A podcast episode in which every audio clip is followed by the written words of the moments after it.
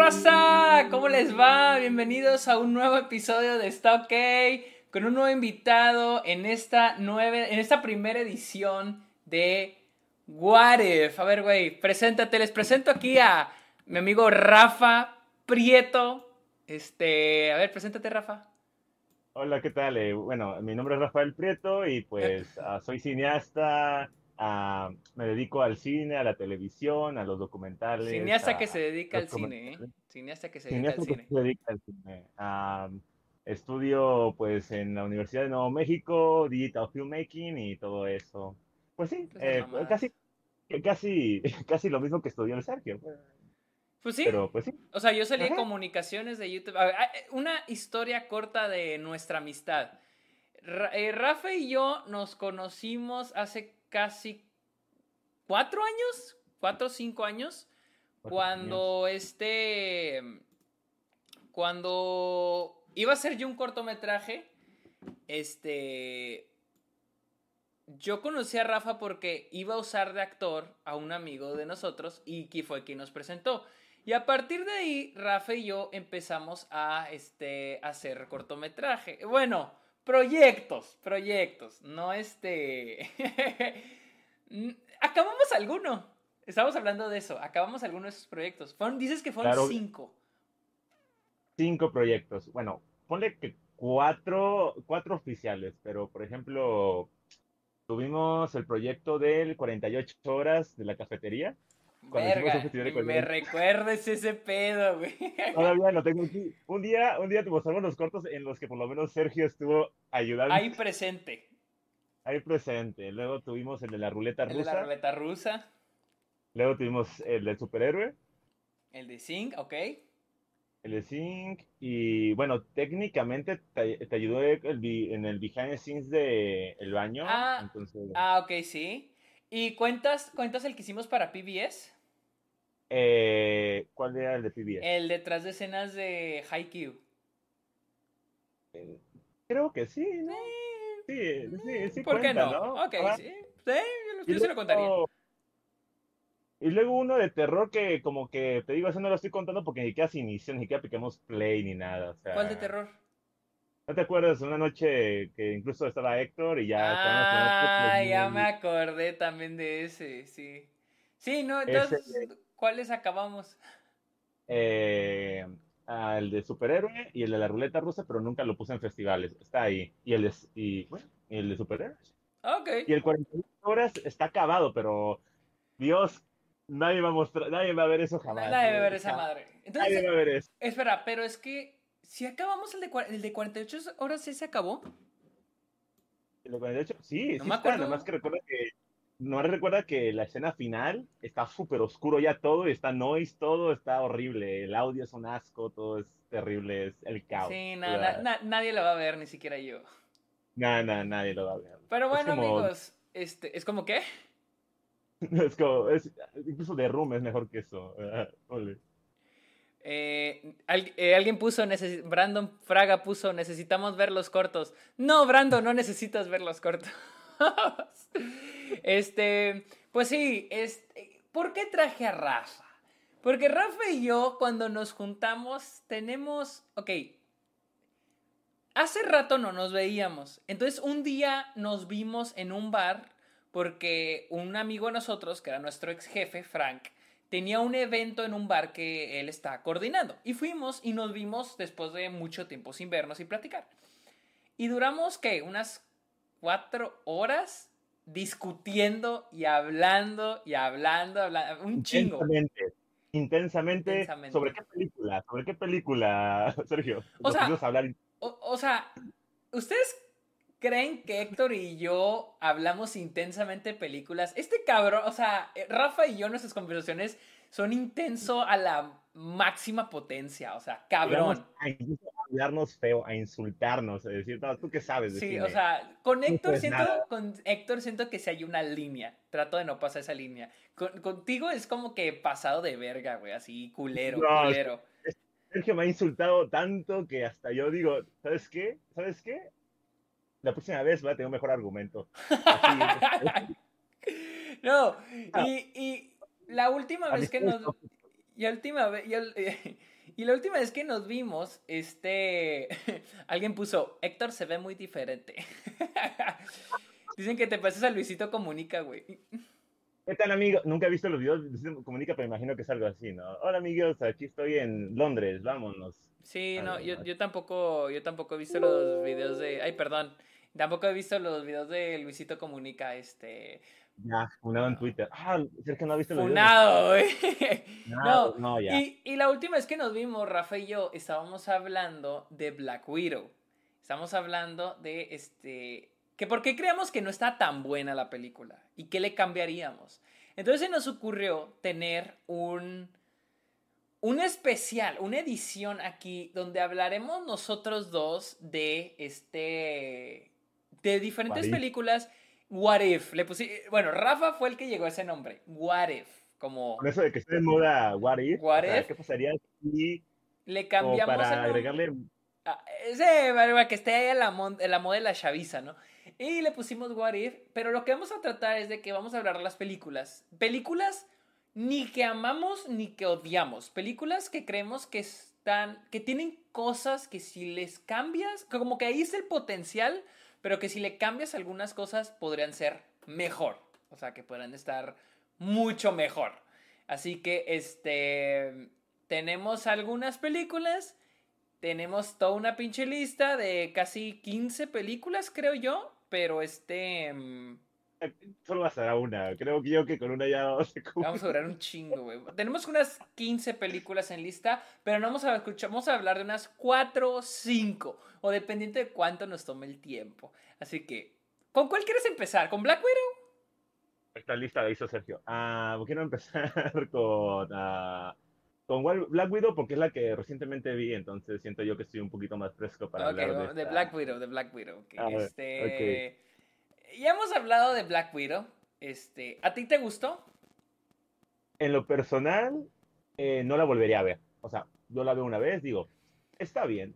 Bueno, eso, eso, eso, no me dice nada porque las de... No, no suelo volver a ver las películas de Marvel, así que... Ah, va, va, va. Pero, bueno, yo por ejemplo te digo, disfrutar una película como por ejemplo Endgame no es una película perfecta, pero sí la vi como cuatro o cinco veces porque realmente me gustó, la disfruté. Ok, ajá, sí, ajá, exactamente, por eso te digo. Iron Man 1, Iron Man 2, bueno, Iron Man 2 más o menos, las películas de Guardianes de la Galaxia, esas te digo, las veo otra vez, la de Black Panther, la veo otra vez, pero veo Black Widow y digo, está bien, gracias Marvel, esperaré otra película, con permiso, hasta luego.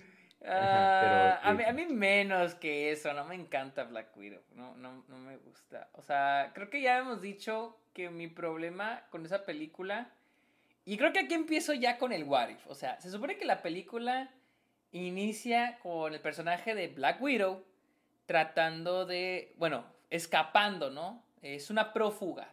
Era lo que ya te había dicho y ya lo he mencionado, o sea, Black Widow es la historia de esta prófuga que este, termina reencontrándose con su familia, la cual es un grupo de exespías soviéticos, güey. O sea, pinche primicia chingona. La primicia está... James Bond. Chingo, está mejor, o sea, la primicia está verguísimas y está desperdiciada, o sea, demasiado desperdiciada.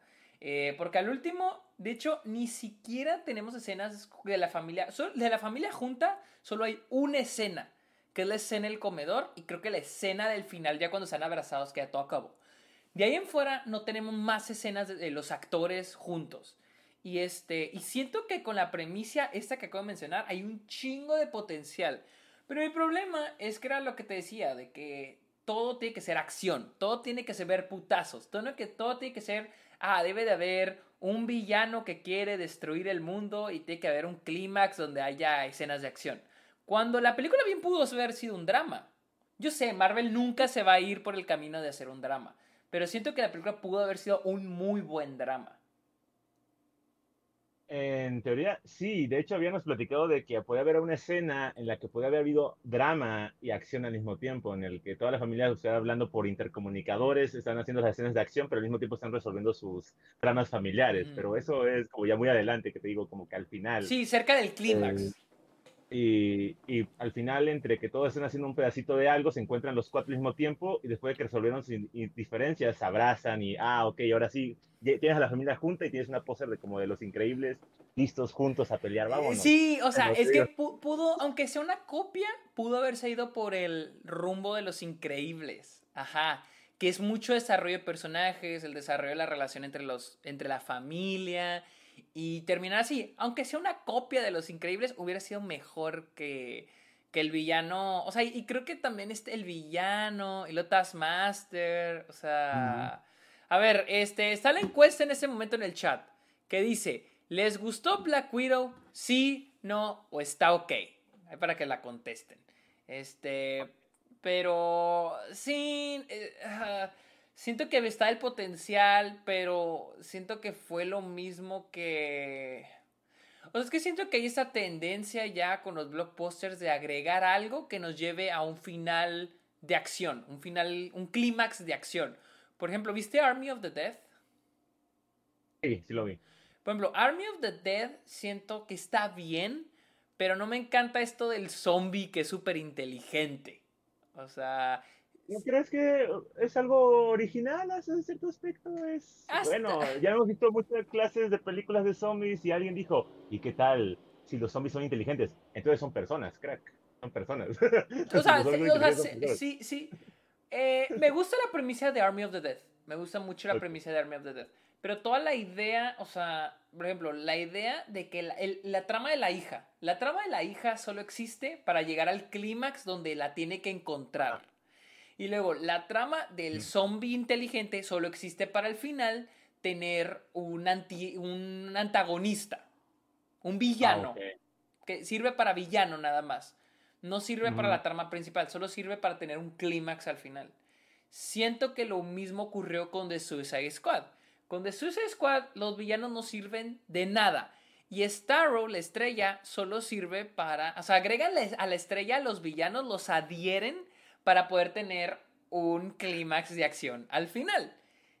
A, mí me pareció muy simpático cómo había un... En teoría hubo como cinco villanos en la película de Suicide Squad. Sí, o sea, sí. Villanos, cinco. O sea, tenías al dictador, al general, a la estrella de Tinker y a... Y pues a este de Peacemaker. Peacemaker. Y luego Amanda Waller era como la sexta, hubo seis villanos. Sí, cierto. Peacemaker, Peacemaker creo que fue el, mejorcito, y eso que de villano solo es como dos, tres escenas.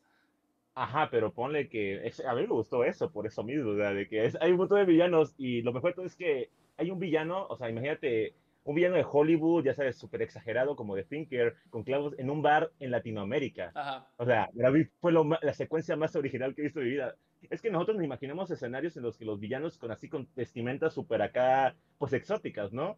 En Estados Unidos, porque cuadra con la imagen que tenemos, pero en esa escena entra de Finke con sus aparatos todos raros en un lugar latinoamericano. Es como, es que tú no combinas, pero se ve tan bizarro los sí. americanos contrastando con todo el ambiente, con el ambiente alrededor que da risa, pues que no te lo imaginas en, pues ahí en, en una isla cubana. Eh, eso, eso, eso fue algo que me gustó de Suicide Squad, el, el, que las cosas que son muy peculiares están así como que, ah, todo normal.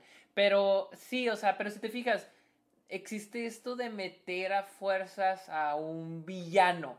Viene también desde Wonder Woman, la primera. El hecho de querer meter a Ares, Ares, Ares, el, el dios de la guerra.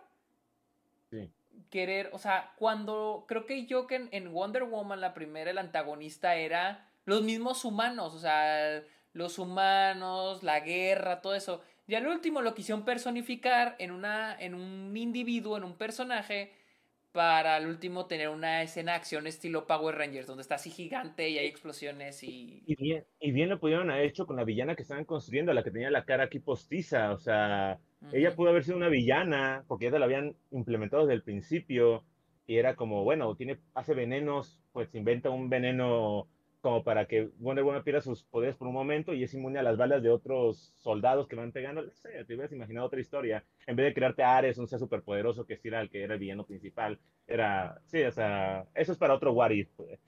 Sí, o sea, pero es, lo que te, es lo que te digo, o sea, hay como que estas cositas en muchas películas, blockbusters más que nada, que es como que, ah, como que van construyendo la película al revés, o sea, de que, ¿cómo llegamos al final que tengamos esta secuencia de acción eh, climática, que es el clímax. Y al último, tiene, de alguna manera, pues tienes que agregarlo a la mitad de la película, forzándolo, pegándolo para poder tener esta secuencia de acción. Y era, era mi cosa con Wonder Woman. Digo, con, perdón, ah, con Black Widow. Pero Taskmaster te lo iban poniendo poquito en poquito, ¿no? O sea, como aquí está, él va a ser el villano final. ¿O qué piensas tú? Con Taskmaster creo que nomás lo ponen como el achichincle del villano principal. Así yo lo sentí, no sé tú. Siento yo que Taskmaster, eh, bueno, a diferencia, en esta película sí fue construido como un achichincle, pero sí había, pero sí igual, su personalidad y el tipo de personaje que es no era como para que fuera un total antagonista, sí era como un secundario, o sea, era como la mano, el guardaespaldas de un villano que solo puede funcionar con la mente y no con la fuerza. Obviamente este villano que se nos presentó era un villano que era, era, un humano, era una persona que nada más tenía mucha inteligencia, era una persona que planeaba cosas, pero sabe que su fuerza física es tonta, entonces mejor prepara un ejército de soldados que lo defiendan para en caso de que lo ataquen. Entonces, Taskmaster era una buena justificación para ese villano. O sea, era, ¿sabes? O sea, tener un guardaespaldas poderoso que te cuide porque tú solo sabes pensar. Pero es que mi cosa es de que volviendo al cómo crean estos clímax, es de que al último, la, o sea, tratan de conectar al protagonista con el villano. Por ejemplo, Taskmaster es la hija del malo a la cual Black, sí, spoiler, a la cual Black Widow quiso matar, explotó. O por ejemplo, en este, ¿cómo se llama? En pinche Army of the Dead matan a la cha, a la, a la, interés romántico del zombie para que sienta coraje y subir los stakes y esto se sienta personal. O sea, e, ese tipo de mamadas, güey. O sea, y, eh, luego con lo de Taskmaster, o sea, yo no sé, yo, o sea, tú, a ver, explícanos, tú sí te lo sabes, tú me lo estás explicando. ¿Cuál es, qué está, quién es Taskmaster? ¿Taskmaster uh, en los cómics o en general? En, los cómics, originalmente. Bueno, no sabría decirte exactamente. Yo no soy hombre de cómics completamente. Pero como sabes, yo consumo los videos que te explican más o menos lo que tienes que esperar de este villano, como los videos de Mr. X y todo eso. Entonces, como, ah, ok, está bien, son interesantes. Por eso es que casi no me tomo personal cuando agarra a Marvel libertades creativas. Sí, no, ni yo. el chiste es que construyan algo desde sus propias bases. Porque igual los cómics siempre han sido así. Porque es una adaptación. no tiene que ser una copiar y pegar. Y entonces se supone que Taskmaster es este personaje parlanchín que presume que tiene esta habilidad de mostrar sus habilidades, que copia a los superhéroes. Y yo me dije, ah, mira qué padre, una manera de demostrar que Black Widow podría vencer a los Vengadores porque este va a, imitar a todos. Entonces, oye, sería Black Widow contra los Vengadores, ponle. Pero siendo un, un ejército de una persona. Y dije, oye, qué idea más original. Yo lo que hubiera hecho era implementar más eso, ¿no? O sea que Taskmaster fuera imitar a los poderes de Iron Man, o sea, que se hiciera una armadura y luego pelear y, y Black Widow le ganara, luego que imitara los poderes de Hulk y Black Widow le ganara, quién sabe, con el poder del guion, a, luego que imitara los poderes de, de Thor con un martillo y todo, y le ganara, o sea, era una manera de decir, o sea, Black Widow, si hubiera querido, hubiera matado a todos los Vengadores, como en el último capítulo de What If. No sé si lo has visto. No, no he visto What If. Ah, está, muy bueno. Eh, a mí me gustó el último capítulo, la verdad. Algunos dicen que no les gustó, pero eso es para otra ocasión. Para otra ocasión. Entonces, ah, entonces eh, para mí me pareció genial una película de Black Widow donde Taskmaster cada vez que apareciera fuera como ese villano que aparece en los videojuegos que te aparece para perseguirte. O sea que Black Widow tiene una misión, destruir eh, la Red Room. Entonces, ¿qué hubiera pasado? Ok, aquí viene el, la razón por la que esto se llama What If en el stream de Sergio. ¿Qué hubiera pasado si desde un principio, desde que esta Black Widow era pequeña, te hubieran ya mostrado que Taskmaster lo estaba persiguiendo, imitando los poderes de Han Pink, los de Annan, porque ya existía en ese entonces. Entonces era el papá, el Capitán América soviético, bueno, Capitán soviético, o ¿cómo se llama? El Guardian, Red Guardian. Ajá. Sí, Red Guardian. Ajá, Red Guardian, eh, peleando contra él desde un principio. O sea, ya te presentas al villano y que Red Guardian no puede ganarle y ya, ya te dan esa idea. Luego Black Widow es secuestrada, la entrenan para ser super soldado y luego ya en el futuro tiene que destruir ahora la Red Room y mientras trata de conseguir ese objetivo, nada más está ahí Taskmaster fastidiando, pues, o sea, ser una chichincle, pero cada vez que Black Widow se enfrenta a él, eh, imita el poder de un Avenger y le gana. O sea, pudo haber habido como seis enfrentamientos entre Black Widow y Taskmaster para aumentar el ritmo de la película en, en las secuencias de acción, mientras ella resolvía tanto los problemas familiares como los problemas que tenía con la Red Room y todo eso, y creando así una historia, un villano que te está mostrando que puede hacer todas estas habilidades. Era, era lo que yo pienso que. ¿Cuál, ¿Cuál era el objetivo del objetivo Taskmaster? Taskmaster era.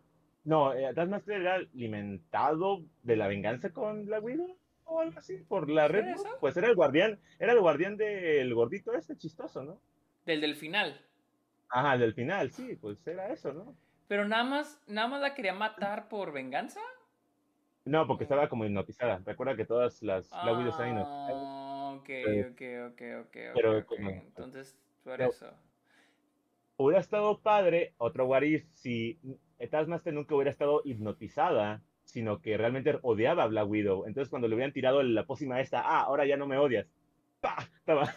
Eso e, e, esa fue mi cosa con Black Widow, esta idea de que de, que no, de que todas las mujeres están hipnotizadas. O sea, ninguna tenía malos planes, ninguna tenía malas intenciones. Simple era el hombre que las controla todas. Siento que es un poco.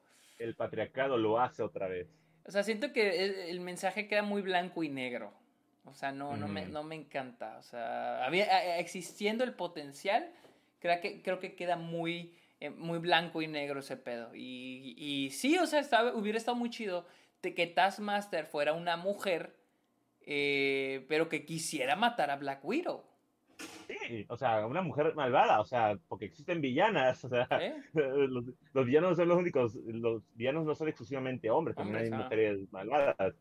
Eh, y te digo, yo lo que encuentro el problema con Taskmaster es eso, su evolución a través de la película, que fue como simplemente que, cuáles fueran sus motivaciones.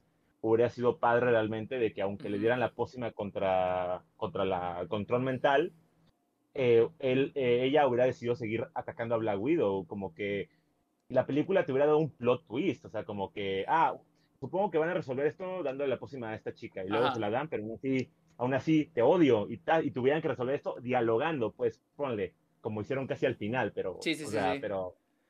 ¿Sabes? Eh, Era como. Yo le hubiera movido para allá. O sea, si querías poner esa cosa de. Ah, sentimental y todo. Sí. o sea, es que mi cosa es de que sí me, Por ejemplo, los personajes de que su hermana, eh, sus, sus padres, o sea, me gustaron, pero siento que están muy, muy desperdiciados. O sea, están demasiado desperdiciados. Yo les daría más tiempo en pantalla para que conectaran.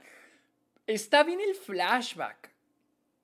Pero pues quisiera que interactuaran más los actores actuales, ¿no? Los actores no, no con las niñas chiquitas. O sea, sí está bien saber lo que pasó antes, pero siento que se agarra más de eso, de lo que pasó en el flashback no tanto el desarrollo que le quieren dar a, los personajes. Esa es mi cosa con, Black Widow. O sea, yo le hubiera dado más tiempo.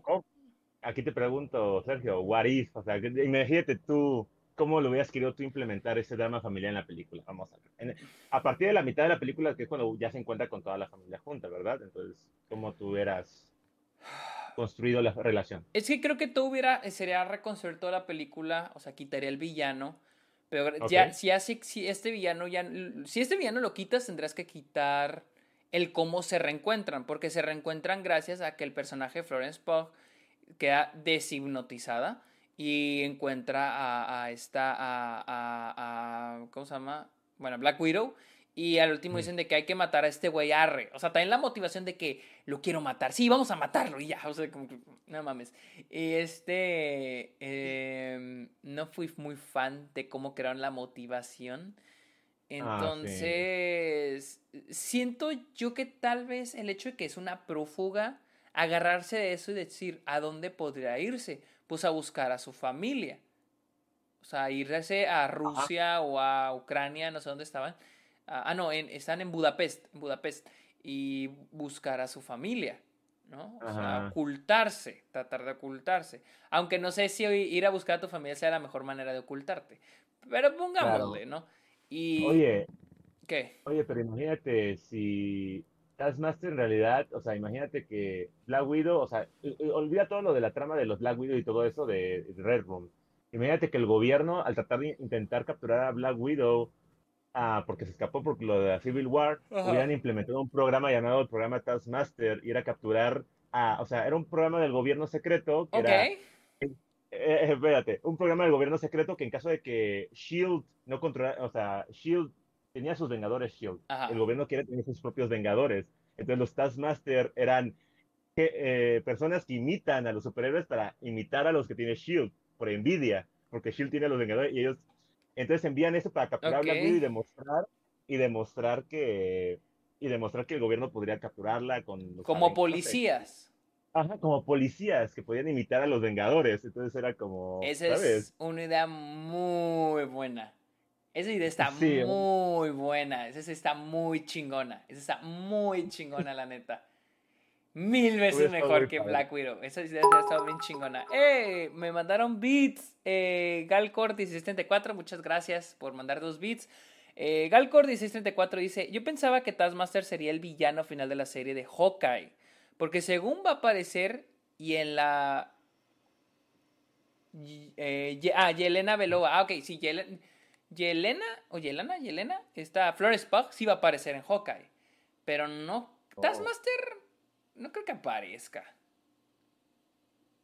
Mira, si ya de por sí el traje se veía chafa en una película de millones de dólares de presupuesto, como se va a ver en, la serie de Hawkeye. Pero, pero me gustó mucho la idea de, de, Taskmaster. Y luego que Taskmaster, Taskmaster, este Taskmaster va y busca a Black Widow. Y está muy chido, estará muy chingón que esta trama sería de que estos espías soviéticos. Ok, guacha, ok. Y ah, luego, va, va, va, va ellos se reencuentran, ¿no? Y existe este, no sé, para los que vieron de Farewell o Minari, pueden haberse agarrado de este tema que es el choque de culturas, ¿no? De inmigrantes. Yo sé, es un tema que va a decir, ah, no mames, es una película de superhéroes, pero tengamos en cuenta que ella fue un inmigrante, ella es de la Unión Soviética y se fue a Estados Unidos. Entonces, mm. en momentos la película toca estos, estos puntos en los que tratan de, sí, los Avengers, tú con tus Avengers, ¿no? O sea, como que tú y tus pinches gringos, ¿no? O, o, la idea también de que el personaje de, de Red, Red, ¿cómo se llama? Este, Red Guardian. de Red Guardian.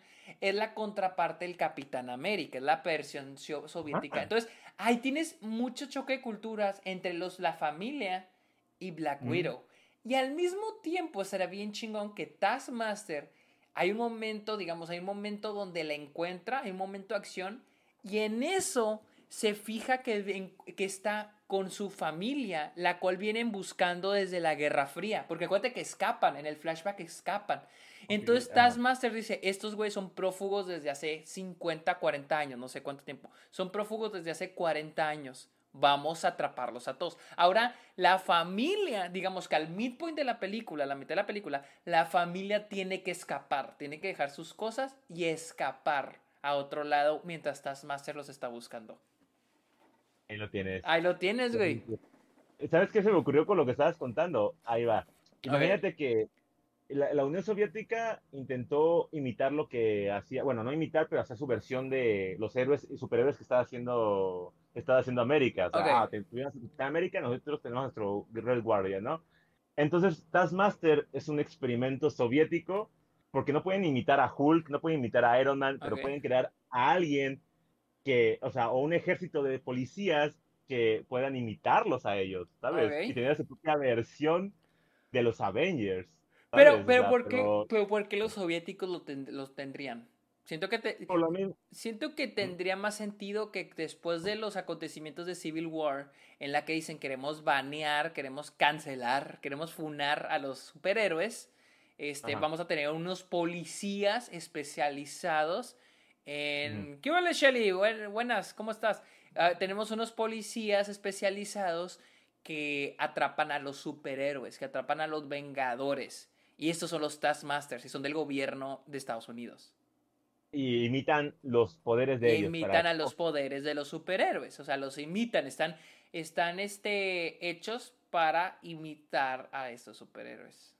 ¿O qué tal si hay un villano que inventa un a un robot policía y, y es invento al que se ha dedicado años, típica motivación, ¿no? Ajá. de, que inventa algo, pero la gente se lo, se lo le dice, le dice, oye, es que ¿para qué quieres estos super policías si ya tenemos a los Vengadores? Ah, quieren que sean superhéroes mis policías, va, y les inventa los poderes, o sea, les imita los poderes de los Vengadores, pues, o sea, sería como Iron Man 2, 3, creo que todos los villanos de Iron Man son lo mismo, ¿verdad? Sí. Entonces, este, sería uno que, inventa a los Taskmaster, invita a los poderes de los Vengadores porque se siente frustrado de que sus robots policías no puedan ser tan reconocidos como los Vengadores. Y dijo, no, yo también puedo hacerlos, entonces se los inventa. Entonces hubiera sido también, ahí tenías tanto, Sergio, tenían tanto. Siento que también eh, hay un potencial para otras películas, porque imagínate que, este, que se salga de control lo de Taskmaster en Estados Unidos y que esos policías empiecen a salirse de control y se les sale de control a los al gobierno de Estados Unidos. Algo así, perdón si me equivoco, no soy tan seguidor de de este de, los cómics, pero así como los Sentinelas en X-Men, creo que eran los Sentinelas. Y hubieran tenido sus sentinelas. Hubieran tenido sus sentinelas, ya eran los Taskmasters. Y en el futuro, hay un futuro donde eh, los Taskmasters son los que dominan Estados Unidos, son los que rigen Estados Unidos. Como los Ultrons que quería Esa es otra, como Ultron, ah. algo así. Pero bueno, eso ya es, digamos, otra película. A ver, alguien, Kid Fury puso, en vez del gobierno, al menos a mí me hubiera gustado que Hydra, Hydra que ese hecho nos demuestre que Hydra nunca muere.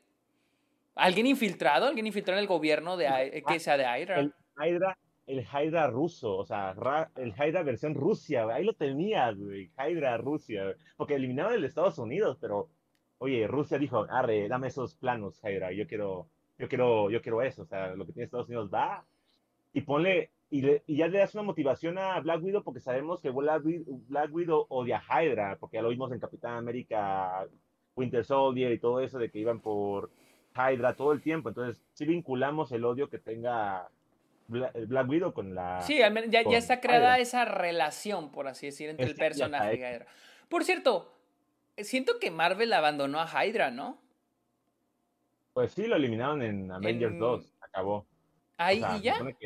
¿Ya Ajá, sí, ahí acabó. ¿Qué fue primero, Avengers Age of Ultron o, o Winter Soldier? No, pues eh, fue primero Winter Soldier.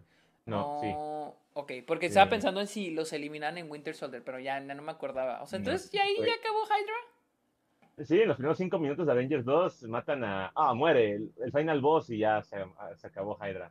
Y celebran y todo, y hacen la fiesta de que destruyeron Hydra y todo. Chale, no me, no, no me acordaba de eso, no me acordaba de eso. Pero. Pero sí, ahí está. Y pudiste haber tenido una buena película de acción, a ver este. de drama familiar.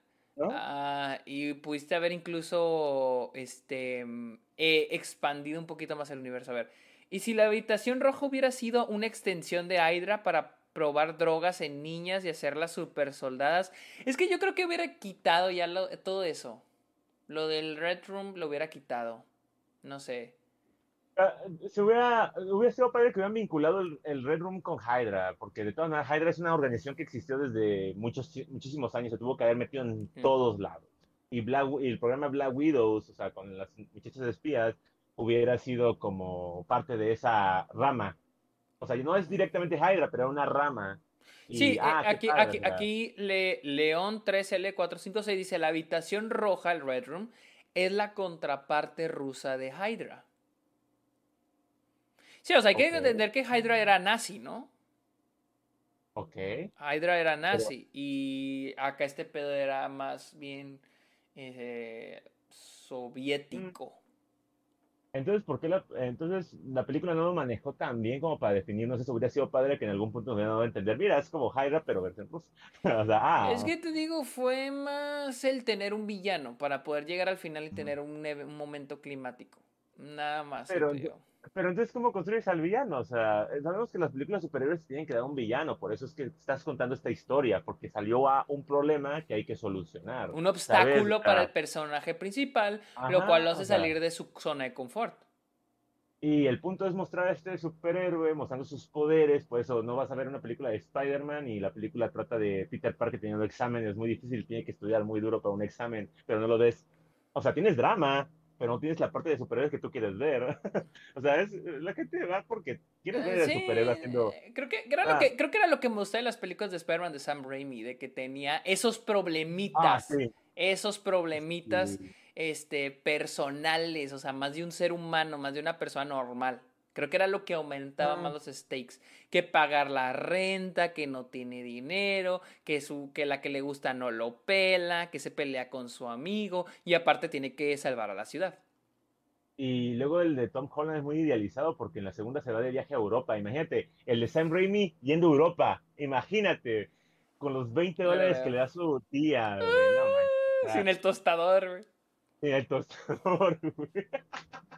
Sin ese pastelito que le trae la vecina, y que se lo come, güey. O sea, imagínate, No, no tienes, e, ese es el problema, ¿sabes? Son esos... Lo que está haciendo Marvel con las películas de Marvel es hacer lo que hace DC, mostrarte héroes todopoderosos y perfectos. Cuando Marvel, lo que hizo Marvel a Marvel, fue crear historias tan problemas tan humanos en gente poderosa. Ajá. Era la idea. Ahora está al revés DC hace problemas muy humanos y, Marvel ahora te los vende como dioses, cuando en realidad eran gente con problemas muy humanos. Ahora está al revés, o sea, en los cómics, cuando en la era de los cómics era eso, o sea, DC dioses y Marvel humanos. Y en las películas ahora Marvel es dioses y DC son humanos, o sea, es, es, no sé si me voy a entender. Sí, eh, pero ¿tú crees que DC ya son más humanos? Ah, pues no, o sea, no, sí, porque no ves que quieren intentar hacer que Superman sea con problemas, con complejidad. Oh, Dios mío, tengo, tengo muchos poderes, soy, un dios, ah, tengo problemas, tengo crisis. Ah. Eh, bueno, ya que estamos hablando con DC, te propongo hablar de Batman contra Superman. ¿Cuál es esa película? Nunca la he visto. no mames, güey.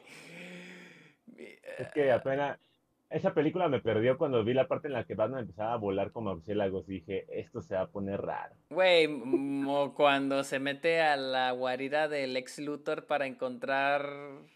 no, cuando se mete al, a los, al cuarto de servidores a un lado de la cocina en la mansión del ex Luthor, güey. Wow, qué buena película. grande, este Bruce Wayne. wow.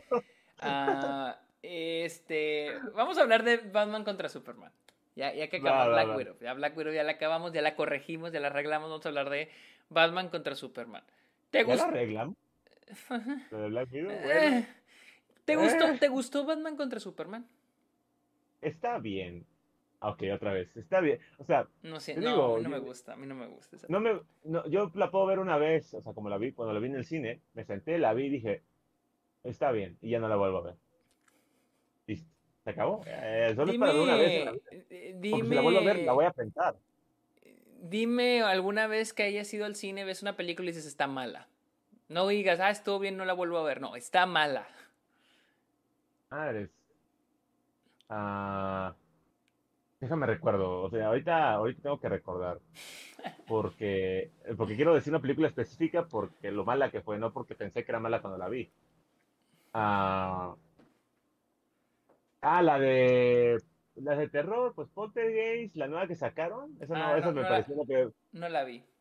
Ajá, es horrible. la vi y dije. Ya, o sea, creo que es la primera vez que salgo del cine, de lo mala que es la película, te lo juro. ¿Te saliste? me salí, sí, ya era malísima. Ay, no, ya me voy. Eso, es decir demasiado. Yo. Ay, yo con Batman contra Superman no, me gusta. La primera vez que la vi, la vi en Londres. Pero estaba muy desvelado y me quedé dormido. Entonces fue como que, bueno, no la vi bien. Después intenté ver la versión extendida porque sabían que era mucho mejor. Y me quedé dormido. y luego eh, vi ya la versión, volví a verla y no me gustó. No me gustó. Después la vi con Héctor para el Club de los Amargados y no me gustó tampoco, no, no, no me gustó. Siento que la película trata... Es que tienes que ver el subtexto. Zack Snyder, cada toma... Cualquier cosa. Empieces, cabrón. O sea, creo que el pedo con Batman contra Superman... Es que hay muchas cosas pasando. Un quiere hablar de un chingo de cosas, güey. Mira, yo desde un principio te digo, el primer error es que no hicieron una película individual de Batman. Tenían que hacer una película individual de Batman, te explico quién es Batman, ya te expliqué quién es Superman, y ahora los juntamos, como un Civil War. Civil War fue Civil War, no fue tan buena, pero al menos ya sabías qué personaje era qué. Imagínate, Civil War no hubiera funcionado si no hubiera habido un contexto como hubo con, con todas las películas. O sea, si hubieran puesto Civil War, pasa esto, pues, ¿quiénes son? ¿A quién importa? ¿no? Sí. Ese es el primer problema que hubo con la película. No, y, mira, mi, mi cosa es de que tal vez no era necesaria una película de Batman. Siento que la cosa es de que Batman aquí es casi es un protagonista y te lo introducen como si ya lo conociéramos. Yo siento que esta era otra película de Superman, esta era la secuela de Men of Steel. Y yo siento que Batman debió haber aparecido por un momento al final, o sea, como no sé, en alguna escena, pero no que la trama girara en torno a Batman. Eso es lo que siento que hizo la película demasiado apresurada. Demasiado. Y luego, ah, quieren meter a la Liga de la Justicia, güey. Ya con logos y todo, güey. Los personajes ya con logos, güey. Flash, todo. Y... Eh, no sé, no, no, no me encanta, no me encanta. Yo, te, yo, yo, yo, hubiera ido por eso que acabas de decir, o sea, sí te hubiera mostrado un poquito de Batman, te hubiera mostrado un poquito de la Mujer Maravilla, pero como que ellos quisieran conocer a Superman, como que, ¿sabes? O sea, no como que, no, de conocer a, lo creo, no, sino que lo ven y dicen, oye, ¿qué pedo? O sea, hay, hay, hay un, hay un ser todopoderoso por ahí que supera cualquiera de nuestras fuerzas, era como algo interesante, ¿no? Porque es una, es, es una amenaza, bueno, como diría Batman, es una amenaza. Y te digo, la Mujer Maravilla había aparecido como investigando un poquito más para ver quién era esta Superman, de dónde venía, si era de Ares. Ah, te refieres a Superman, investigan a Superman. Ajá, investigan, entre todos los superhéroes empiezan a investigar a Superman Flash, empieza a ver, mmm, será más rápido que yo, Aquaman, mmm, podrá sacar el océano, la Mujer Maravilla. No, no sé, porque, porque en ese punto no, no sé si funcione. Porque, Pero poquito, poquito, nada más así, poquitito, pues. Es que siento yo que para ese punto, para cuando llega Batman contra Superman, ya conocemos a Superman. O sea, ya Superman ya lo conocemos por Man of Steel. A los otros no sabemos nada de los demás. Tal vez, tal vez como lo planteas hubiera estado chido si los otros ya hubieran tenido sus, sus, este, ah. sus películas individuales. Hubiera funcionado, pero como Superman ya tenía su película individual, ahí es donde empieza el pero. O sea, y no eh. se enfoca en Superman, se enfoca, yo siento, incluso un poquito más en Batman. Entonces, ¿sientes que tu what es básicamente qué hubiera pasado si Batman vs Superman hubiera sido solo de Superman? Nada más. Eh, sí, o sea, es que todo el hecho de, de, echar todo DC a la licuadora es lo que no me encantó. O sea, echar ahí ah, la Mujer Maravilla y echar a Batman. Y ahí vi un poquito de Flash cuando, cuando aparece Flash. Y luego pues, la, Liga de la Justicia. Y luego el plan del ex Luthor. Y luego el, lo que lo de este los sueños de Batman, o sea, Ah, siento que. Es cierto. La película, Hace mucho que no la he visto. La película intentó demasiadas cosas. Demasiadas cosas. Es como cuando en un documental de alguien te quieren mostrar toda su vida y no funciona así. O sea, tienes que agarrarte de algunos elementos que crean la problemática, el conflicto, y ya de ahí, pues bueno, o sea, a ver, alguien puso, eh, eh, Galcor 1634 dice, el ex Luthor era un Joker tipo Hitler, hasta el mismo peinado tienen. Sí, sí. es el problema porque siento yo que como combinaron una película de Batman y Superman, tenían que ser un Lex Luthor que fuera un Joker y un Lex Luthor. Solo que al final predominó Lex Luthor, ¿sabes? ¿Sabes? Tenías que darle un personaje a la altura de ambos, ambos superhéroes. Uno que tuviera la inteligencia de Lex Luthor y la personalidad de un Joker para darle como, oh, entonces están enfrentando como a un tipo muy alocado, pero al mismo tiempo muy inteligente. Ah. Es que no sé si con Lex Luthor quisieron hacer algo como típico eh, entrepreneur, ¿cómo se dice este? ¿Cómo se llama en español este? Emprendedor. Joven emprendedor, joven emprendedor este, eh, de Silicon Valley, ¿no? Es, Digo, este, ¿cómo se llama? Jesse Eisenberg interpretó a uno, a Mark Zuckerberg en la red social. Yo creo que querían darle ese toque de eh, güey joven rico de tecnología, ¿no? Pero no Mm, sí. funcionó. Creo que incluso me gusta más Kevin Spacey en, en Superman Regresa. O sea, mi pregunta es aquí, ¿tú hubieras puesto a, a, a Lex Luthor como villano? Sí. Si fuera una película individual de Superman, sí. Ok, y que digamos, ok, vamos a empezar el What If. ¿Qué le cambiarías a la película? Primero que nada, que no estuviera Batman. O fuera una película de Batman. O es, o yo le cambiaría así. O es una película de Batman o es una película de Superman. Digamos que es de Superman. Batman o lo quito o lo dejo para un momento. Para el final, para que. Para, Para que la pinche raza se emocione. Para, Para que, que la, la raza pinche se raza se moje en los asientos. Ok. Comienza, comienza la película, Metrópolis está siendo destruida, se destruyó completamente, y luego ya enfrentamos a un Superman yendo a corte, resolviendo el, el mundo tiene que saber qué onda, qué van a hacer con este ser superpoderoso que va a traer problemas y le causa crisis a Superman. Ok, esto está chingón. Entonces, el gobierno está desesperado porque ahora necesitan un arma para vencer a- al superhéroe. Entonces hacen un plan en secreto, contratan a un joven, a un joven muy inteligente que puede, que dice, ah, yo, yo creo que tengo la idea para vencer a, a Superman. Hacen una versión, un monstruo o una, una, una máquina Digamos no o tecnología para contro- controlarlo. mm, para controlarlo, para decir, mira, si, no, si te descontrolas tenemos esta arma. Va. Ok. Pues, ¿no ves que el ex Luthor normalmente, eh, como yo lo recuerdo, siempre tenía un traje grande? O sea, era un traje robótico. Crear un traje robótico con las piezas de la, de, de la nave de, en la que vino Sword y construir una armadura contra Superman. Es todo, era, era tan fácil como eso.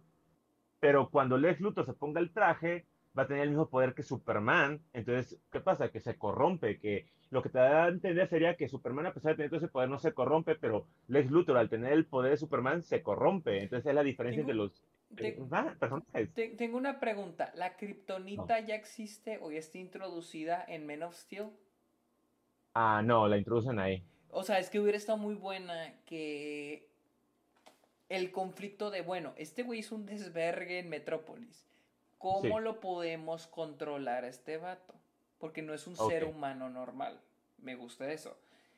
Eh, para mí, siento es de que Lex Luthor, pero a mí Jesse Eisenberg no me gusta. Hubieran otro actor, un actor más, ma- un actor mayor, un actor más grande, un señor. Habían hecho una referencia a este, ¿cómo se llama? El actor.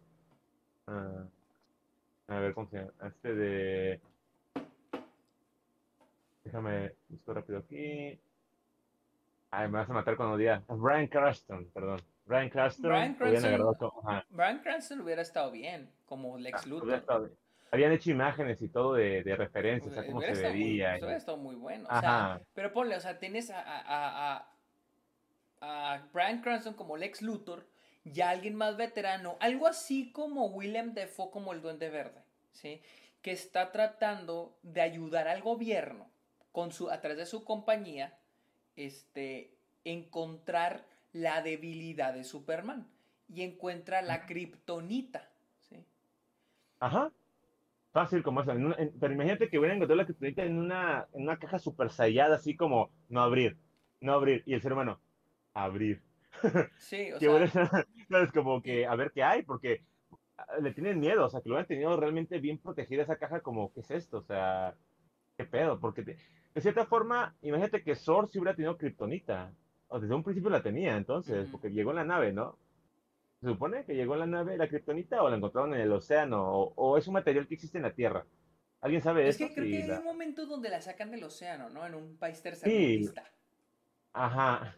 Un país tercermundista. Mm, A ver, no sé. Pues, es- bueno, pues es- bueno, digamos que se lo inventen, güey. Imaginemos que ahí se lo inventen y ponen que se le puede encontrar en la Tierra. Que pueden encontrar Hubiera en la sido- Tierra, en el mar, Oh. la kriptonita.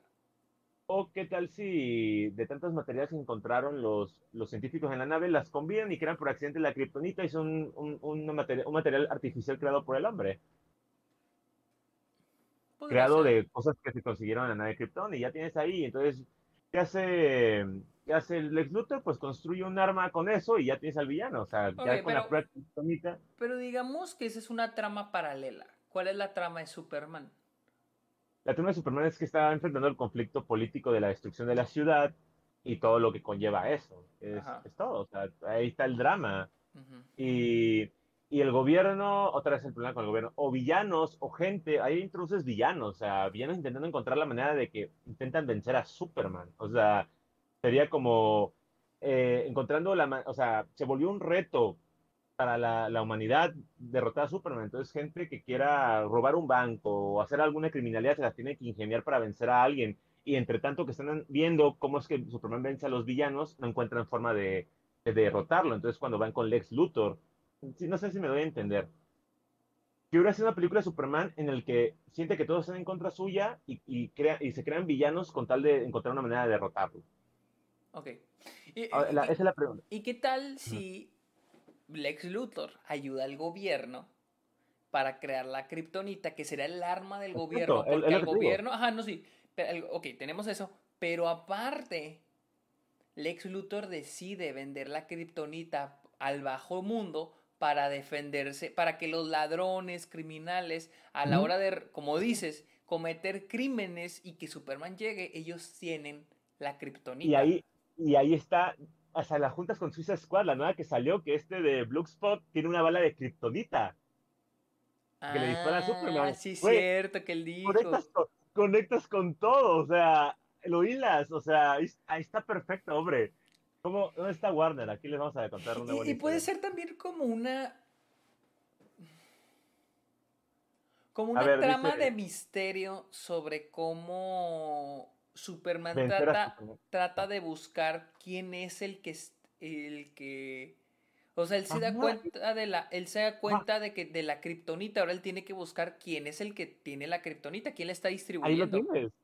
Ahí, lo tienes y, eso es un trabajo para Clark Kent y ahí ves a Clark Kent. Mira, que tiene que mientras que sabe que ahora los villanos que están saliendo es por su culpa, porque todo el mundo quiere derrotar a Superman. Todo el mundo lo quiere derrotar y se vuelve como una obsesión de todo y por eso empiezan a lo de la kriptonita y todo como dices pero ahora cada vez que, imagínate que Clark Kent trata de investigar, pero a cada rato un villano y ahora tiene que salir corriendo, cambiarse, volver a Superman, pelear contra el villano, que cada vez se vuelven más, o sea, que van creando como un, no, han creado, o sea, imagínate que desde el principio de la película hacen como una kriptonita 1.0, 1.0. Y luego lo ocupa un villano y luego le como que le hace pelea y Superman como, ah, qué pedo. Luego la van sintetizando hasta llegar a la kriptonita verdadera que va a crear, va a usar Lex Luthor para ganar la Superman. Simón. Ahora, imagínate que Superman lo premian por X cosa en algún punto de la película por todo lo que ha hecho en la ciudad por detener a los villanos, pero es una trampa de Lex Luthor y saca su armadura, su traje y, muestra la kriptonita ya auténtica que debilita por completo a Superman y frente a todo el público que lo está felicitando a Superman, cae de rodillas y aquí está su dios, Ale, tómale, y lo golpea y lo vence frente a todos y todo el mundo, ¡ah! Es un humano, o sea, y ahora todo el mundo, ¿sabes? Eso será muy chido. Eso será muy chido. Y eso que dicen que es muy difícil hacer una película de Superman, mira, ya la hicimos aquí, güey. Es, regaladísimo, o sea, porque si ya en la primera película de Man of Steel ya te presentó un, un héroe que tiene todo este poder, te presento en la secuela un héroe sin poder, o sea, lo, baja. y, está, y está muy interesante la idea de que todos, lo que, todos quieran matar a Superman o todos lo quieran vencer. No solo los malos malos, también el gobierno lo quieran detener. Los gobiernos de todo el mundo. Porque lo ven como una amenaza. O sea, imagínate un momento. Oh, aquí, guacha, guacha, guacha, guacha. a ver, a ver, a ver. Imagínate un momento donde va a haber un atentado terrorista. O sea, es que me acuerdo, me acuerdo mucho del momento de del avión en, en Superman Regresa, por muy mala que esté esa película. A ver, alguien puso, Larry Killer puso, sería algo más detectivesco, detectivesco tipo Batman. Porque Superman no puede usar sus poderes cerca de la kriptonita, pero está con madre la idea. Sí, es que eso está pensando. Todo lo del misterio tendría que ser Batman, pero no quiero meter a Batman aquí. Pero. oh, dicho, ahí, podemos. Dicho, ahí podríamos meter a Batman. Podría, Clark Kent y, Batman mm, trabajando juntos un poquito. Digamos que, ajá, en, los, imagínate, ok, ok, ok, guacha, guacha, guacha. What if, what ¿Qué tal Imagínate que, eh, o sea, Clark Kent ya, ni, ya no puede convertirse en Superman, o sea, él por su seguridad ya no, se, ya no se puede quitar los lentes, o sea, todo el tiempo tiene que ser Clark Kent. Y un día le dicen, ¿sabes qué? Hay alguien que quiere hablar contigo. Arre, pues vamos a ver quién es. Y es Bruce Wayne Entras, metes a Bruce Wayne y dice, no mames, güey, esta es una persona muy importante, no la vas a cagar. Le dicen en el periódico, no la vas a cagar, esta es una persona muy importante. Y le dicen de que quiere que le hagas un reportaje. Ah, no, pues sí. Entonces, este, le dicen, tienes que ir a su mansión y tienes que hacer un reportaje sobre él. Él quiere que le hagas, que hagas un reportaje sobre él. Y dice, Batman, y dice Clark Kent, arre, va a la mansión, va hasta Gótica y, va, y le dice, yo sé quién eres, yo sé que eres Superman. Yo sé que andas, yo sé que te tienen bien jodido y yo sé que eres un, eres algo bueno para la humanidad. Te voy a ayudar a descubrir quién es el que está detrás de todo esto.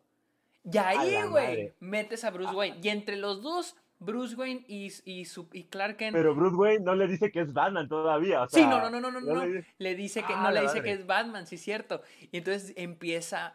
Ya metes, la, ya metes a Batman, güey. Ya metes a Batman. Metes a Bruce Wayne. Metes, ah, ya, ya lo metiste. Y, y, de manera bien, o sea. Porque, porque Superman es alguien mundial, o sea, es un fenómeno mundial. Entonces Bruce Wayne se tiene que enterar de eso y dice, lo quiero ayudar. Mm.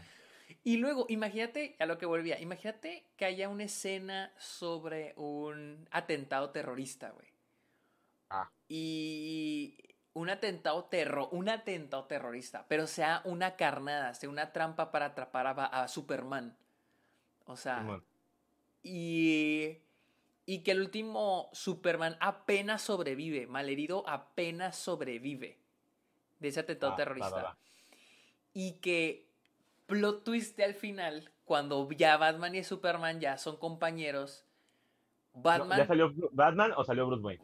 Dejémoslo en Bruce Wayne, todos no sabemos, pero digamos que Bruce Wayne descubre que los que originaron el atentado fue el mismo gobierno para matar a Superman. No mames, güey. Y, y Lex Luthor está orquestando eso. Y Lex Luthor sí, porque Lex Luthor está controla a todos, controla a los criminales, controla al gobierno, hace porque él tiene la kriptonita y con y tener la kriptonita es controlar a Superman. Sí, perfecto. Y ya, tienes al, villano que está atrás y es este eh, Pero al final qué pasa? al final qué pasa? O sea, tú, cuéntame, tú lo estás inventando, cuéntame, ya me emocioné, a ver qué pasa. ¿Aparece Batman? Y yo digo que al final me gusta mucho donde. Yo digo que Bruce Wayne le dice a Clark Kent, al último él descubre quién es este. el que está detrás de todo el desmadre, quién es el que tiene la kriptonita. Mm. Yo digo que dice, no, es este pinche pelón, es el ex Luthor, güey. Es este güey. Y Clark Kent se las tiene que ingeniar de cómo ir este, sin que el ex Luthor sepa que Clark Kent es Superman.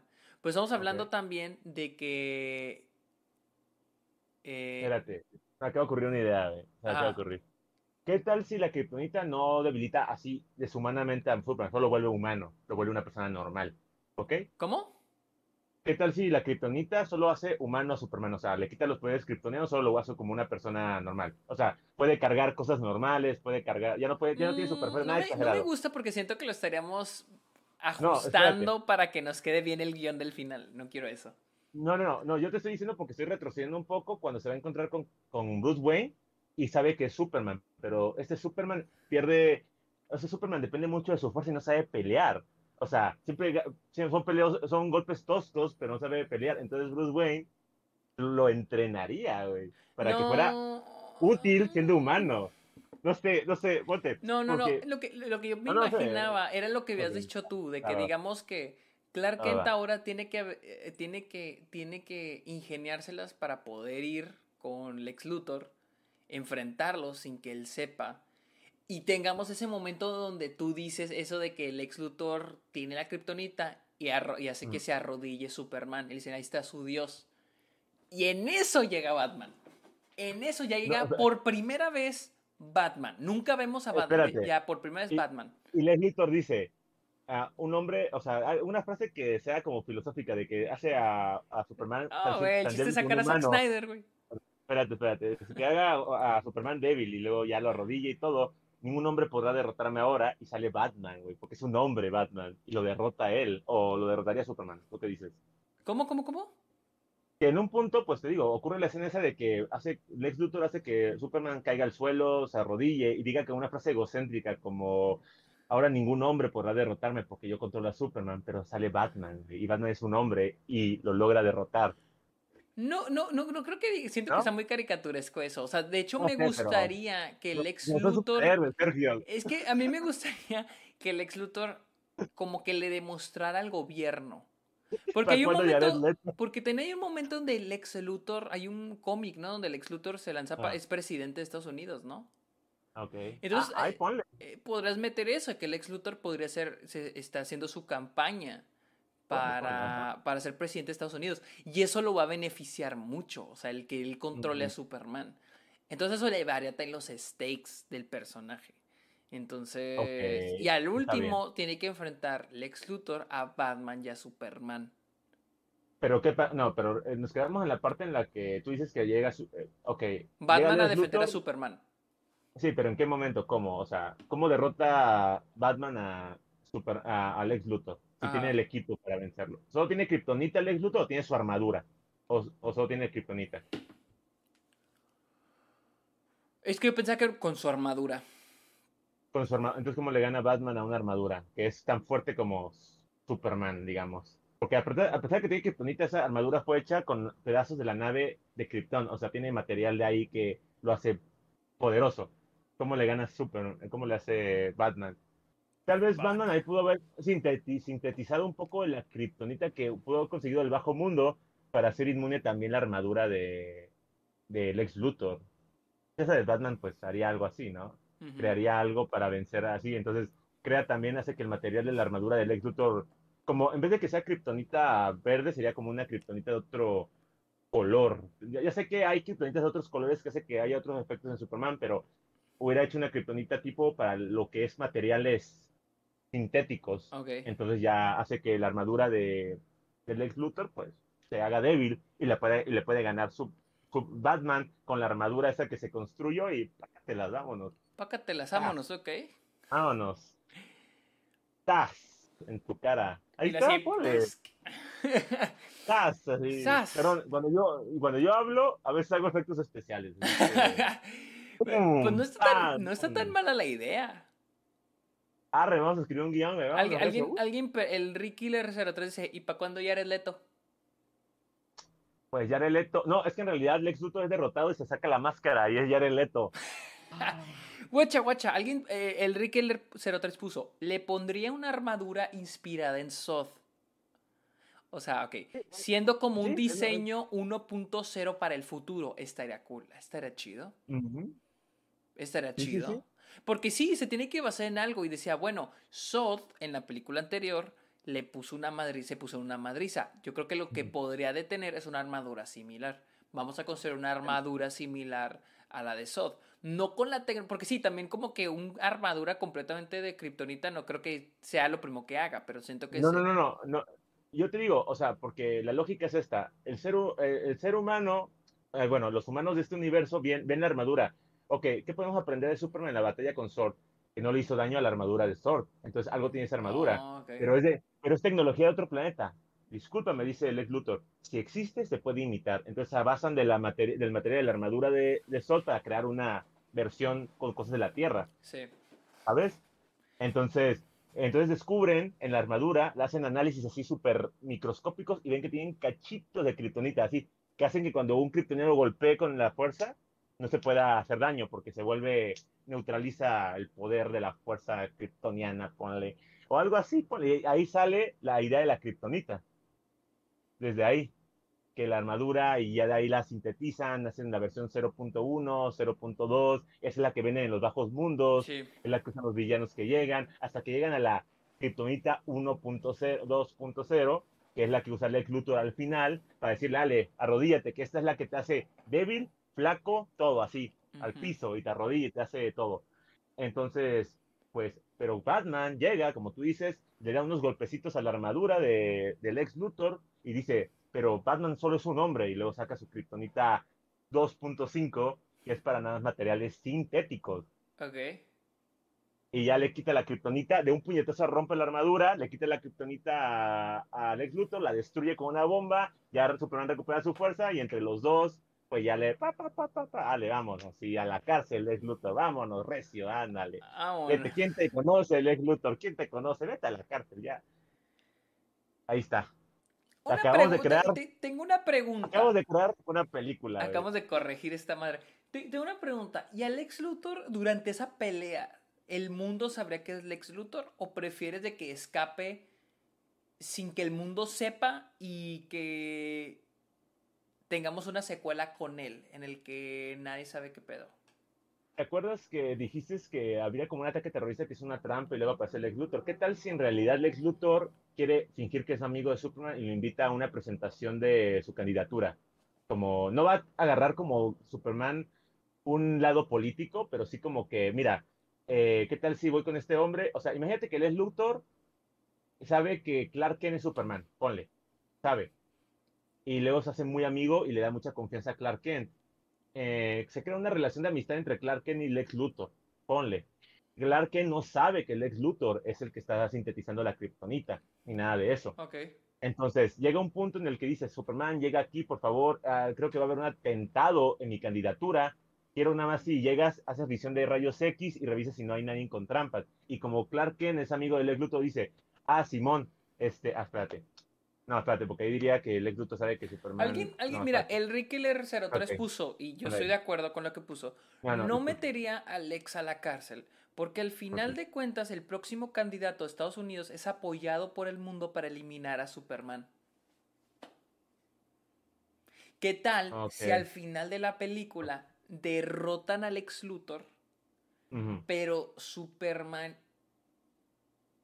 Superman y Batman... Es el presidente quedan como... ¿Qué tal si quedan como los villanos para la ciudad? Entonces sería como y Lex Luthor, y a pesar de que Lex Luthor pierde, toda la gente diría, no mames, se la rifó este güey, este es, es, la persona que necesitamos. Y en la secuela él es ya presidente.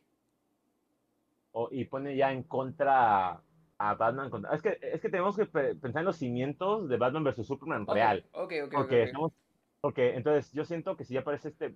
Porque después de esta secuela de Man of Steel, yo daría una película de Batman y luego haría un Batman vs. Superman. Sí, sí, sí. Sí, sí, sí, definitivamente. Pues, eh, ¿Cómo harías que después de que estos dos trabajan juntos y se hacen amigos, se pelean después? ¿Tú, tú qué piensas? Mira, y por eso se crea el Suicide Squad para detenerlos. No porque no aplicamos una Doctor Manhattan con Superman de que ah. Lex Luthor llega a ser presidente, la gente ya, o sea, es como que moda odiar a Superman. Y él dice, ya no quiero estar aquí. Y se va. Entonces Batman está enojado porque este güey se fue. Porque se rajó. Porque hay que tener que en cuenta que Batman es un personaje que también la gente gótica ha odiado. Ajá, que la, gente, la policía está en contra de él. Pero él nunca se raja. Él siempre está ahí para salvar el día. Claro, Entonces siento que... Eh, él no lo hace por, por, el, por el nombre, porque la gente tiene una idea de él, él solo lo hace porque... Por el bien, exactamente. Entonces, estaría bien que ahí empezara, ah, empezaran... ¿Mande? Carpiota está diciendo así, esa es la trama de enemigos públicos. Sí, dice, donde Superman es perrito del gobierno y por eso pelea con Batman y luego se juntan. Oh, podría ser eso. Donde, ya, donde Superman no, espérate, ¿qué tal si Lex Luthor, eh, Superman nunca sabe que Lex Luthor, o sea, Superman es amigo de Lex Luthor y Batman sabe que Lex Luthor es malo, entonces por lo tanto piensa que Superman es malo también, que fue, todo fue una trampa. No sé si me das a entender. ¿Cómo, cómo, cómo, cómo? Sería como, por ejemplo, Batman deduce al final, mira, trabajan juntos, te digo, o sea, llega un robot o sea, ah, es como cómo explicarte, porque me acabo de construir una historia en la cabeza. A ver, ocurre esa escena en la que aparece un, un robot con kriptonita. No se sabe qué es. Ya no, ya no es Lex Luthor, Lex Luthor. Lex Luthor convenció a Superman de llegar a su candidatura, pero llega el robot ese con la kriptonita 2.0, arrodilla a Superman, pero aparece Batman, lo ayuda y ambos, y ambos lo resuelven. Batman intenta, eh, Batman al poco tiempo deduce, oh, creo que el ex Luthor es el que ha estado detrás de todo esto, pero ven las noticias que Superman y Lex Luthor son amigos, porque lo apoyó en la candidatura, algo así, y ya de ahí, pues Superman se va con el gobierno. Ujú. porque lo convence el ex Luthor de que ese es el lado correcto, estar con la ley. Y ya de ahí Batman agarra de ahí para odiarlo y se hace luego lo otro. ¿Tú qué piensas? O sea, o sea que, que Superman se vuelve el perrito, como dicen aquí, como el Ajá. perrito del gobierno. No, se hace el mejor amigo del ex Luthor y el ex Luthor le dice, métete al gobierno, ayúdanos, o sea, no lo hagas tú solo, o sea, pero recuerda que el ex Luthor es manipulado, es- el hombre más inteligente del mundo, pues. Sí. No sería mal. Aquí la gente dice que esa es la trama de enemigos públicos. O sea, pues qué Ah, chingón, pero- pero, pero ¿por qué a nadie se le ocurre hacer esa, adaptar ese cómic, güey? A ver, ya nosotros podemos llegar solos a esa historia, porque no se les ocurre adaptar algo que ya existe, güey. O sea, ¿no? solito se construye el guion, o sea, es, es esto, no sé por qué no saques nadie se sienta junto a otra persona y empiezan a hablar así, güey.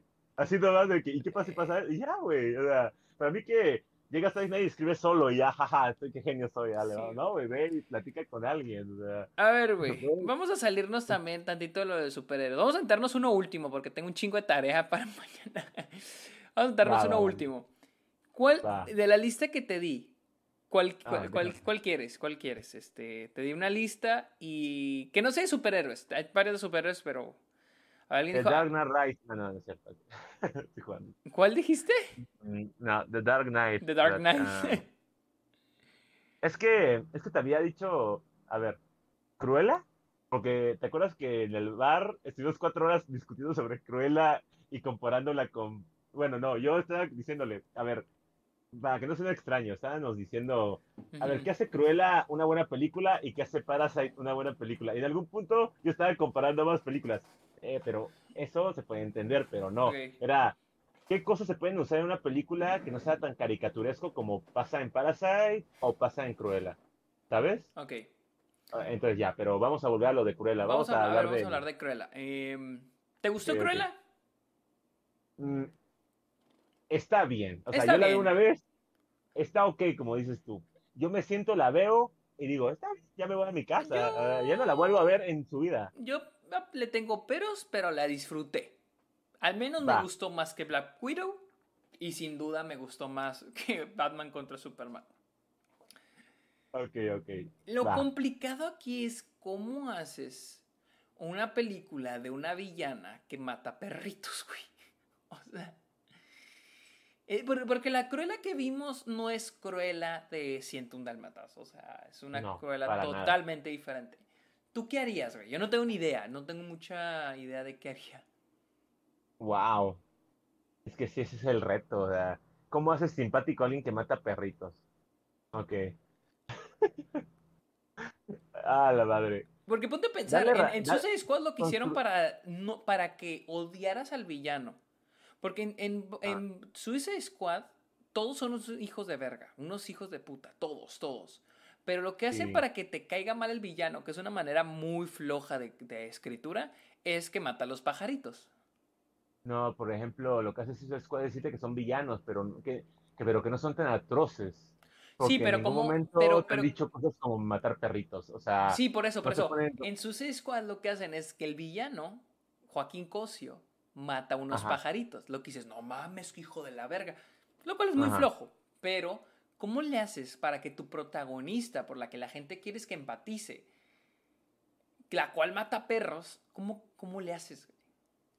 es como la escena de Peacemaker contra Bl- Bloodshot, que matan a un montón de civiles inocentes que están en la resistencia, pero al final siguen cayendo bien. Como, ¿sabes? Pues está, está porque, curioso pues sí, porque escenas después te ponen lo de Joaquín Cosio matando pajaritos, güey. Claro, entonces podría ser peor. Pero y, y el tono de las escenas. La escena de, de John Cena matando este, a ajá, estos tipos buenos, te lo ponen como una escena de comedia. Mientras la de Joaquín Cosio te la ponen una escena, la escena del villano te la ponen. Ponle, ponle que todo se reduce en que, en que estás viendo la película de Cruella y al final, no al final, mejor, te van planteando la idea de que ella no está bien de la cabeza. O sea, bueno, en la historia sí te lo plantean, ella no Te está lo bien. plantean, pero te lo plantean diciéndolo. Porque ya cuando la ves dices, güey, pero no tiene nada mal en la cabeza. Sí, pero ponle que desde el what if que te estoy diciendo, el qué, qué tal si ya hubieran planteado que está loca, se obsesiona, Pero es cuando loca. tiene una idea, que cuando, que cuando tiene una idea en la cabeza para hacer un vestido, lamentablemente su personalidad no la deja en paz, no la deja dormir en las noches si no tiene esa, ese vestido hecho, o sea, que hace lo imposible para hacerlo. Hubieran agarrado por ahí, que hubiera sido una diseñadora de moda súper obsesionado, obsesionada por tener sus vestidos, o sea, que cuando tuviera una idea, tuviera, por ejemplo, digamos que la trama del Cruel hubiera sido de que le hubiera querido robar una joya, una joya a, un, a esa millonaria, digamos que no es su mamá, que no es nada, porque cuando lo vio se le ocurrió un vestido con esa joya y dijo, yo lo necesito, ¿sabes? Necesito esa joya para terminar mi vestido. Claro. Y ya de ahí te dan la idea de que se obsesiona con los diseños, se obsesiona. O sea, tuvieran puesto un personaje simpático, agradable, pero al final que tiene este, esta obsesión por terminar los diseños que tiene en la cabeza. Y hará lo imposible. Entonces ya con una secuela o en esa misma película se hubieran querido plantear lo de los dálmatas, hubieras entendido un poco, o sea, está enferma de la cabeza, entonces tiene que acabar su vestido. Es que siento que algo arriesgado y difícil de hacer sería irse por a la Breaking Bad. Hacer a Cruella un personaje como Walter White. Que se vaya desarrollando. Porque Walter White es un personaje que hace cosas malas. Hace cosas malas, pero empatizas con él. También eh, poniéndote personajes molestos alrededor de él pero empatizas con él. O sea, hace cosas ilegales, pero empatizas con él. Entonces, con Cruella puedes iniciar así, pero se me hace se me hace difícil, o sea, ahora yo no sé si la pondría como desde chiquita, ya es que inicia con un flashback desde que es niña, o sea, no sé si iniciaría la película con eso. Claro, porque la historia que se plantea desde un principio basa lo que pasa en su infancia con lo que se, se soluciona al final. Ajá. Lo mío, lo mío es este, lo mío es esta idea. Va, escucha. Eh, o sea, como basado en lo que tú dices de que mejor comienza cuando es adolescente, trabaja con esta diseñadora. Eh, la diseñadora tiene un collar que necesita Cruella robarle para terminar un vestido que la tiene obsesionada eh, pero cuando trata de robárselo descubre que esta tipa es una villana y hace cosas horribles. Entonces ahora intenta de vencerla desde, desde, la justicia o algo así. La derrota, X, Z razón. Y cuando acaba la escena post créditos, encuentra que esta diseñadora de modas tenía un libro, la abre y ve el diseño de, los dálmatas y se obsesiona. Y ya. Se le queda en la cabeza el diseño que ven la. Tiene que hacerlo. Y ya, ya acaba la película. Listo. O sea, que fue culpa de un libro de la villana que lo obsesionó a ella. ¿Sabes? No sé. Ponle. Es que es muy, es, que es muy difícil. Siento que está muy cabrón con Cruella. ¿Y Maléfica qué tal? Maléfica no la he visto. Nunca he visto Maléfica. No veas Maléfica. Es maléfica. ah, no, es malísima. muy maléfica. Es malísima. No, es que con, Cruella no sé cómo Ah, porque, por ejemplo, ok, para mí, la que es Cruella en Cruella es el personaje de Emma Thompson. Para mí, el personaje de Emma Thompson es el que es. Ella es Cruella. Ella es la verdadera Cruella. Es una hija de la verga. O sea, es culera. Ella es una psicópata. Ella logra. Ella. Sus objetivos los logra no importa qué. No importa. Hay un momento en la película donde. Ahí está. Donde llega con Emma Stone y Emma Stone le enseña un vestido, ella saca una navaja y le corta las mangas y le, y, le corta poquito a, Emma Stone. Le agarra el dedo y le dice, lo tenemos en este color, en el color de la sangre. Es un momento muy chingón, porque te, te, le desarrolla, desarrolla e introduce muy bien al personaje de Emma Thompson. O sea, le hizo daño a ella y de todos modos le valió madre por poner primero la moda, por, primera, por poner primero la ropa. Eso es, eso es cruela. Eso es cruela. Entonces yo siento que por ahí, pero ¿cómo haces para que el personaje de Emma Thompson, convirtámoslo en cruela, sea la protagonista? Emma, Emma Thompson es la villana. la, villana, la mala, la que al último es, spoiler alert. La... No, no, sí, sí, sí. Es la, spoiler, es la villana. Ajá. Oh, es la mamá, spoiler, es la mamá. Mm, hubiera sido, bueno, eh, híjole, tú quieres ponerla a ella como cruela. O sea, digamos que esa fuera cruela, digamos que Stone ya está en esa posición, está en ese papel. Pues es que ya está ahí planteado, o sea, hay un punto en el que se muestra que el personaje le puede hacer daño a un personaje y le da igual, o sea, ahí está, o sea, ya estás planteando que le, es indiferente entre las personas y el dolor y el daño. ¿Cómo le haces para que empaticemos con ella? No tenemos que empatizar con ella en totalidad, simplemente disfrutar de la historia de este villano que nos da cierto tipo de, odio, o sea, tiene, a fuerzas tienes que empatizar con un personaje para un villano o puedes disfrutar o puedes ver lo que sus andanzas, o sea, qué lo llevó a la conclusión de querer hacer un traje de perritos, o sea, ¿sabes? Puedes ver eso y decir, ah, ok, está bien, o sea, no, no está bien de que, ah, sí, mata perros, pero, ok, entiendo por qué lo quiso hacer. Es que no sé si se puede empatizar realmente, o sea, es que está bien cabrón. Yo tampoco, sé, yo tampoco sé cómo empatizar con ese personaje. tendrías que crear una razón realmente muy extraordinaria como para eh, que tú digas, me cae bien alguien que quiere matar perritos. Ah. Por eso para mí lo más cercano es Walter White. Ok, va, pero Walter White no mataba perritos. Ese es el pedo. A nadie le gusta que maten animales. Sí, puedes matar personas y vender drogas y lo que tú quieras. y hacerle miserable la vida a tu familia, pero no mates perritos, güey, o sea. Lo que yo haría, lo que yo haría sería, va, quiso matar a los perros, pero al final se recompone y se hace una mejor persona, y ya, o sea, que pasa su fase, va a rehabilitación, se ve que se quiere esforzar y, ah, mira, es alguien que estaba obsesionado con algo eh, y se da cuenta de sus errores y ya no quiere... En las, en la secuela de un Dálmatas, pues eso es lo que pasa, ¿no? Que recapacita, pero se vuelve a obsesionar. ¿Y qué tal si en vez de que sea una historia de origen, sea lo que pasa después? Ah, ¿Cómo fue tu pregunta, perdón? ¿Qué tal si en vez de ser una historia de origen, es lo que pasa después? No, más bien harías la historia de origen como esta y luego harías una secuela después de lo que pasó, porque tienes que saltarte la parte de los perritos para que no suene tan feo como que yo comenzaría la secuela con ella amarrada con una camisa de fuerzas y, nada más los doctores te van contando lo que pasó, pero eso ya lo sabes tú, o sea, sabes que sí. matar a los perros, a ver, luego van a soltarla y ya ves lo que va a pasar después. O sea, cómo se rehabilita y cómo tiene otra obsesión por otra cosa. Te saltas la parte de los perritos, pero sabes qué ocurrió, es como una anécdota, esa anécdota. Y eso la arrastra. Ya viste cómo el periódico jugó un papel muy importante en esta película de sensacionalismo y todo pues ahora tiene que limpiar su nombre y, y, ya, o sea, y ahora tiene que hacer algo. Yo, yo lo arreglaría toda una secuela, o sea, ya como pasa, eh, primera película, todo lo que vimos ahorita, saltamos la parte de los perritos y ya vamos a los después. Sáltate la parte de que quiere, porque no vas a poder hacer una película justificando en ningún momento que quiere matar perros, o sea, puedes contarlo como algo anecdótico, o sea, como que, ah, mira, pasó esto, pero ahora sigue esta película, uh, vámonos, ¿sabes? Pues sí. Sáltate la parte. Porque un Dálmatas es una película. No puedes hacer Cruella 2 y que trate de los un Dálmatas, porque no, está, está, está de cierta manera mal, porque está sobreescribiendo. Eh, no es como maléfica, que sobreescribe la historia de la Bella Durmiente.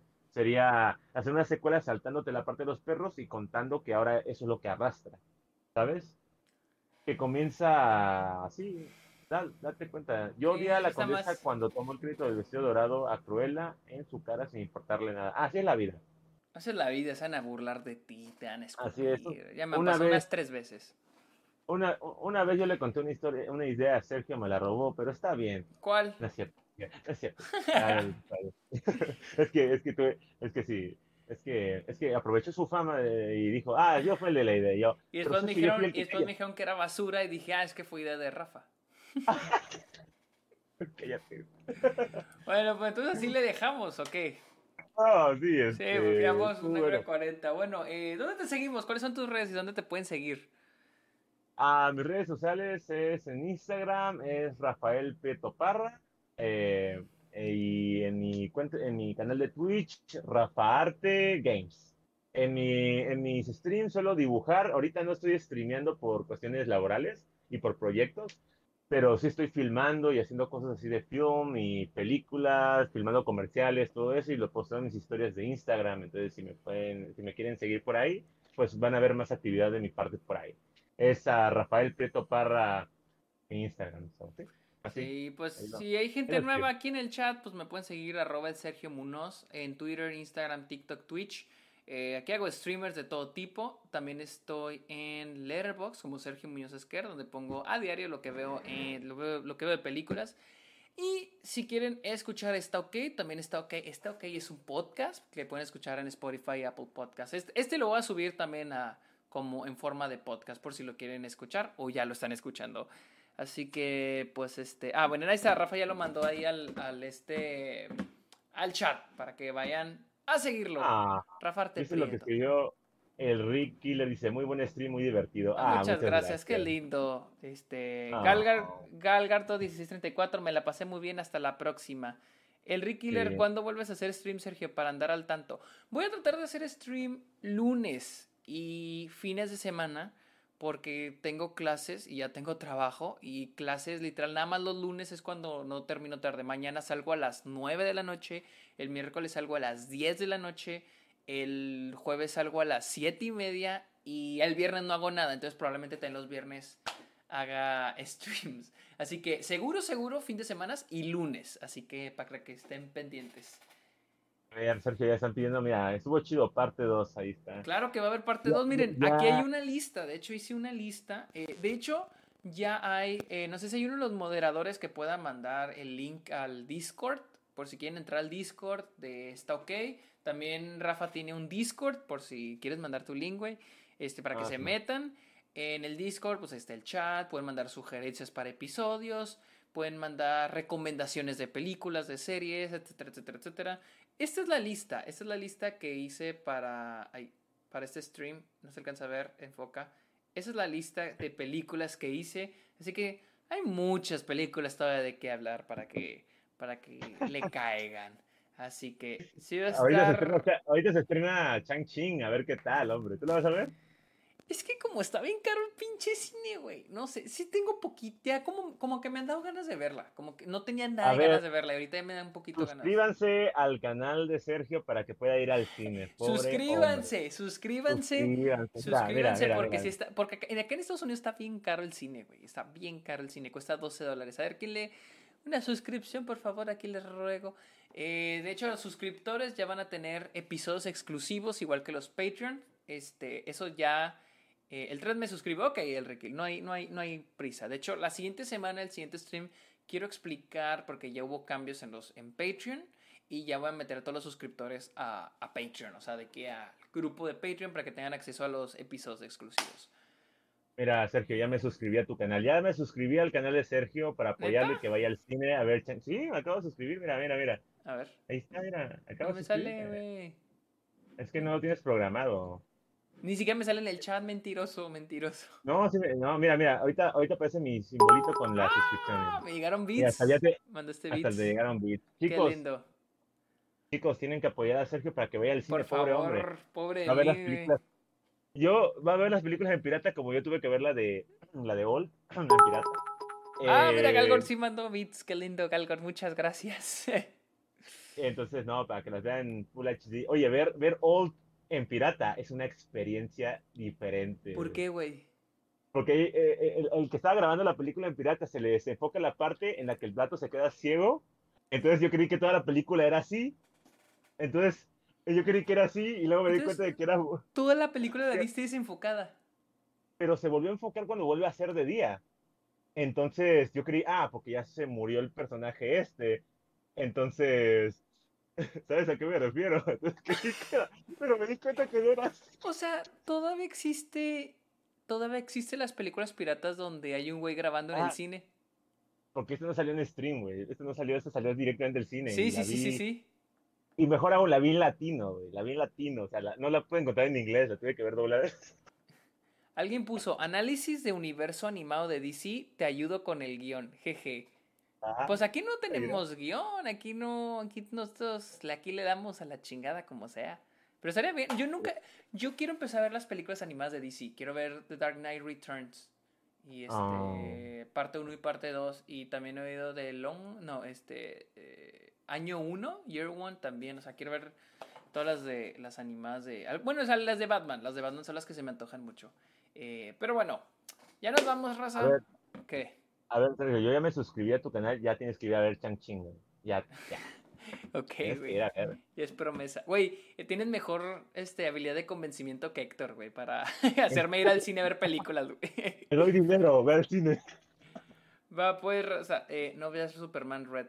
Ok, no la voy a ver. Gracias, ah, Killer, por decirlo. Sergio, una, una pregunta. Este, cuando, eh, si quieres... Y ya se suscribió alguien, Lorca, Lorca Cacahuate se acaba de suscribir. Muchas gracias, 10 dólares ya tienes en mi suscripción y la del al cine ahora. Uh, ahora sí vas al voy cine. A ir. Ok, ahora sí voy a ir. a ver, que alguien le invite los... No, ahora que alguien te invite las palomitas. Alguien más que se suscriba para invitarle las palomitas de Sergio. Pues si quieres. No va a ir palomitas. Dale, vamos. Alguien tiene que suscribirse. Pero... ¿Qué vas a decir, güey? Oye, eh, no, te voy a preguntar si vas, ya tienes pensado a quién darle right a, alguien. O, ah, todavía no. A ver, aquí oh. tengo 22 viewers, de algunos días se salieron, pero a ver, ¿a quién le doy right? Eh, este, porque tengo aquí a una amiga que es streamer, pero es de juegos, no sé si hay un problema con eso. no, no hay problema. Aquí le damos ¿Sabes cómo hacer? Ah, ¿Sabes cómo hacer este eh, right? Sí, nada más mándame el username. Eh, el, oh, sí, es este. Te lo mando por el chat de, Twitch. Ok, bueno, Raza, lo vamos a hacer right. Como le dice, como dice la chaviza aquí, este. Eh, Dale aventón. En, en Twitch. Lo vamos a mandar con una amiga de, de Rafa que se llama. ¿Cómo se llama? ¿Chris Cats? Sí, Chris Cats. Chris Cats, es gamer. Así que amigos, muchas gracias por estar en este episodio de esto. Ok, pórtense bien, los queremos mucho. Ahí nos guachamos y bye. Chale, te muteé, te muteé, güey. Ah, ¿me muteaste? ¿Me vuelvo a despedir? Sí, vuelvo a despedir. Ok, gracias chicos, fue un placer estar aquí con todos ustedes, la verdad, este, me la pasé muy a gusto con Sergio, así, así eran nuestras pláticas todo el tiempo en su carro, básicamente, estar ahí pensando y todo, pero sí, fue muy, un placer estar aquí, leer los comentarios y todo, chicos, muchas gracias y ahí nos vemos. Bye, bye. Bye.